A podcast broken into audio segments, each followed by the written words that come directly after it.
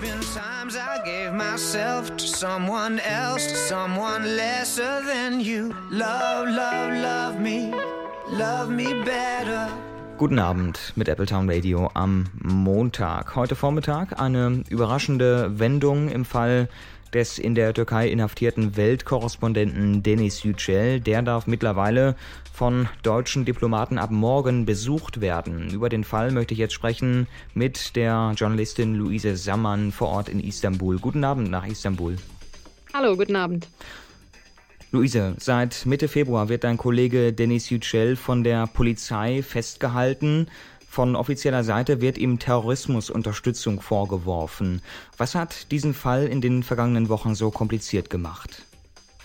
Ich glaube, Denise Yücel ist einfach zum Verhängnis geworden, dass er zum, zum Spielball hier, zum, zum politischen Spielball geworden ist, dass dieser Konflikt zwischen Deutschland und der Türkei ähm, ausgebrochen ist, als er eben gerade in Polizeigewahrsam ähm, genommen worden war. Ähm, man muss einfach bedenken, dass alles, was im Moment in der Türkei passiert, ähm, nur einen einzigen Grund, nur ein einziges Ziel hat. Und das ist dieses Referendum am 16. April, bei dem die Türken eben darüber abstimmen sollen, ob sie ähm, ein Präsidialsystem aller Erdogan haben möchten oder nicht. Und alles, was wir im Moment aus der Türkei hören, vor allem diese, diese Skandale, diese Konflikte ähm, zwischen den Niederlanden und, den, äh, und der Türkei oder eben Deutschland und der Türkei in den letzten Wochen, das hat alles den einzig und alleinigen, würde ich behaupten, innenpolitischen Grund, dass ähm, Erdogan und sein Lager versuchen, auf diese Art und Weise ähm, Menschen hinter sich zu scharen, ähm, indem sie den Menschen hier das Gefühl geben, den Türken das Gefühl geben, ähm, sie wären äh, umzingelt von Feinden. Also ähm, Europa hätte sich gegen die Türkei verschworen. Das ist äh,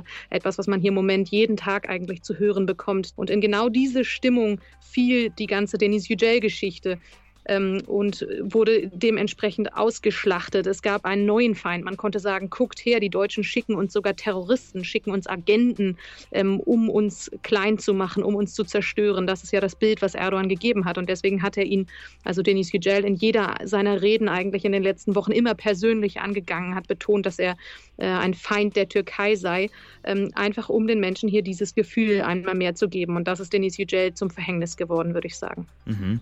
Denis Yücel also als deutsches Feindbild in der Türkei. Immer wieder hat man ja von deutscher Seite gefordert, dass zumindest Diplomaten Zugang zu ihm erhalten sollten. Das war bisher immer verwehrt worden von türkischer Seite. Warum ist diese Entscheidung dafür aber gerade jetzt gefallen?